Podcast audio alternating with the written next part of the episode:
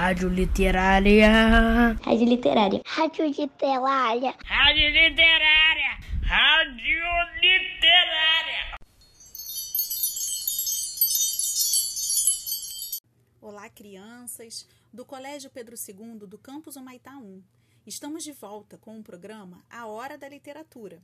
Eu sou Vanessa Camasmi, professora de literatura, e no episódio anterior entrevistamos a vovozinha do conto Chapeuzinho Vermelho. Já no episódio de hoje, a pedido do Frederico da turma 103, vamos ler A Branca de Neve e os Sete Anões. Charles Perrault não escreveu esta história. A versão que eu vou ler para vocês é dos irmãos Green e está no livro Green, Os 77 Melhores Contos, volume 1, traduzido por Isidie Bonini, ilustrado por Ramires e organizado pela querida Luciana Sandrone. Esta é uma publicação de 2018 da editora Nova Fronteira. Uma vez, há muito, muito tempo, no meio do inverno, enquanto flocos de neve caíam do céu como fina plumagem, uma rainha, nobre e bela, estava ao pé de uma janela aberta, cuja moldura era de ébano. Bordava, distraída, e de quando em quando olhava os flocos caindo. Acabou espetando o dedo com a agulha e três gotinhas de sangue vermelho caíram na neve, produzindo um efeito tão lindo. O branco manchado de vermelho e realçado pela negra moldura da janela, que a rainha suspirou e disse para si mesma: Quem me dera ter uma filha tão branca como a neve, os lábios vermelhos como sangue e os cabelos negros como o ébano.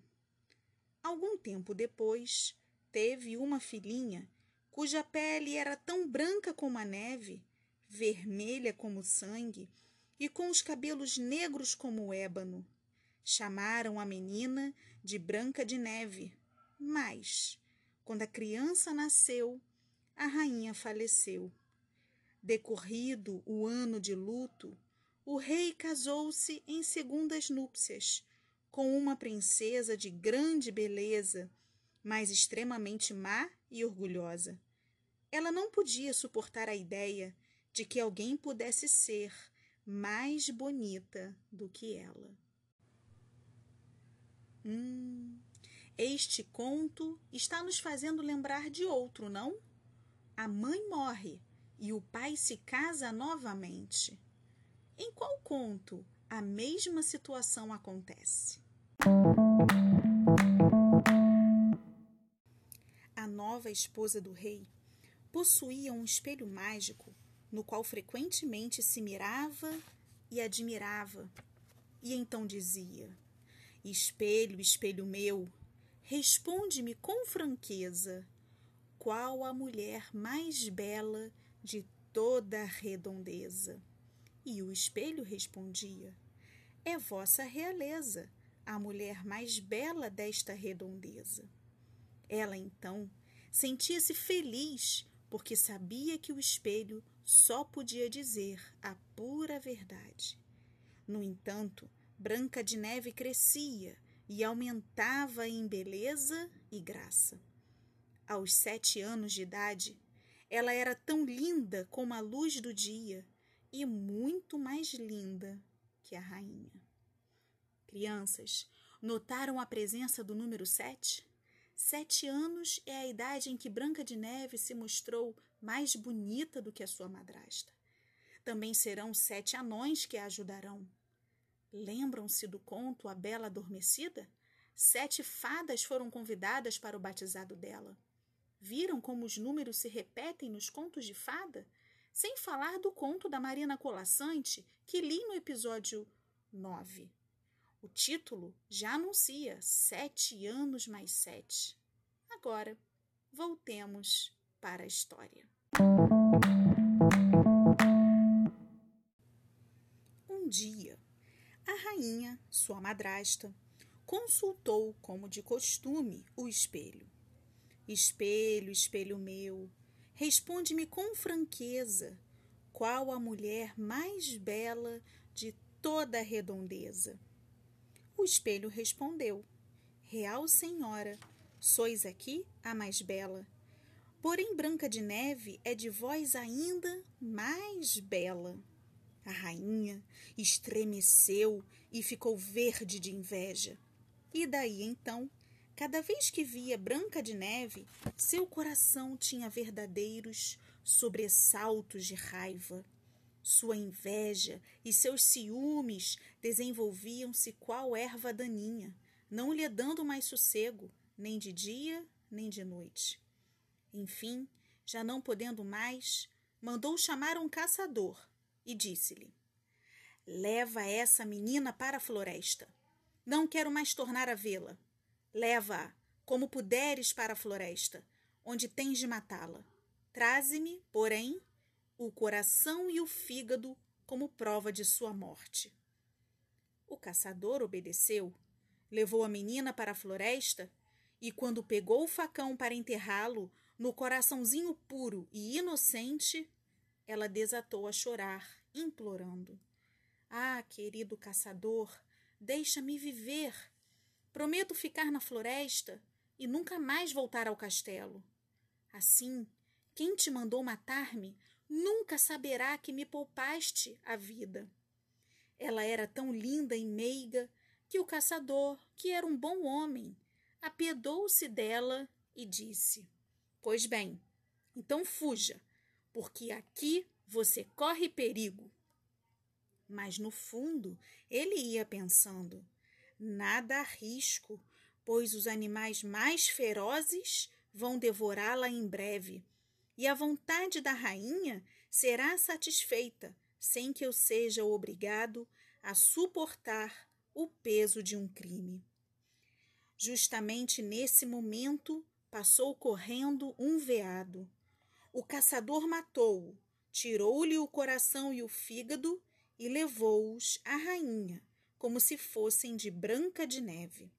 O cozinheiro foi incumbido de prepará-los e assá-los, e no seu rancor feroz, a rainha comeu-os com alegria desumana, certa de estar comendo o coração e o fígado de Branca de Neve.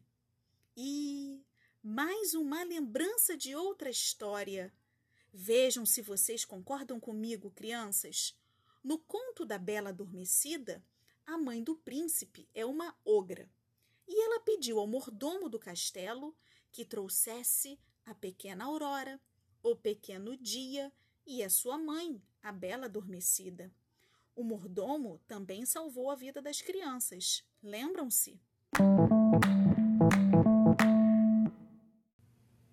Durante esse tempo, a pobre menina, que ficara abandonada na floresta, vagava trêmula de medo, sem saber o que fazer.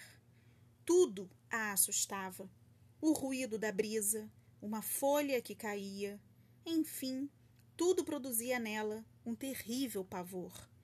Ouvindo o uivar dos lobos, pôs-se a correr cheia de terror. Os pezinhos delicados feriam-se nas pedras pontiagudas e estava toda arranhada pelos espinhos. Passou ao pé de muitos animais ferozes, mas estes não lhe fizeram mal algum. Enfim, à noitinha, cansada e ofegante, encontrou-se diante de uma linda casinha situada no meio de uma clareira. Entrou, mas não viu ninguém. Contudo, a casa devia ser habitada, pois notou que tudo estava muito limpo e arrumadinho, dava gosto de se ver. Numa graciosa mesa coberta com uma toalha branca, com sete pratinhos, sete colherinhas, sete garfinhos, sete faquinhas e sete copinhos, tudo perfeitamente em ordem. No quarto, ao lado, viu sete caminhas, uma junto da outra, com seus lençóis muito brancos. Branca de Neve, que morria de fome e sede, não resistiu e comeu um pouquinho do que estava servido em cada pratinho. Mas, não querendo privar nenhum só dono de seu alimento, tirou somente um bocadinho de cada e bebeu apenas um golinho do vinho de cada um. Depois, não aguentando a canseira, foi deitar-se numa caminha, mas a primeira era curta demais, a segunda muito estreita, experimentando-as todas, até que a sétima tinha a medida certa. Então fez sua oração e logo adormeceu profundamente. No próximo episódio, vamos saber como foi a chegada dos sete anões. Será que a versão dos irmãos Green é a mesma que vocês conhecem? Ou será que a versão que vocês conhecem é a da Disney? Vamos terminar o programa de hoje ouvindo a música Um Mundo Ideal. A Liz, da turma 102, quer dedicar esta música para sua amiga Naila. E você? Gostaria de mandar uma música para alguém que você gosta?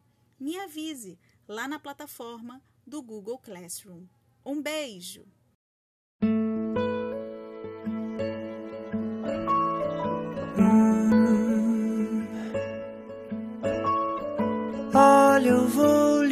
Mostrar como é belo esse mundo, já que nunca deixaram o seu coração mandar.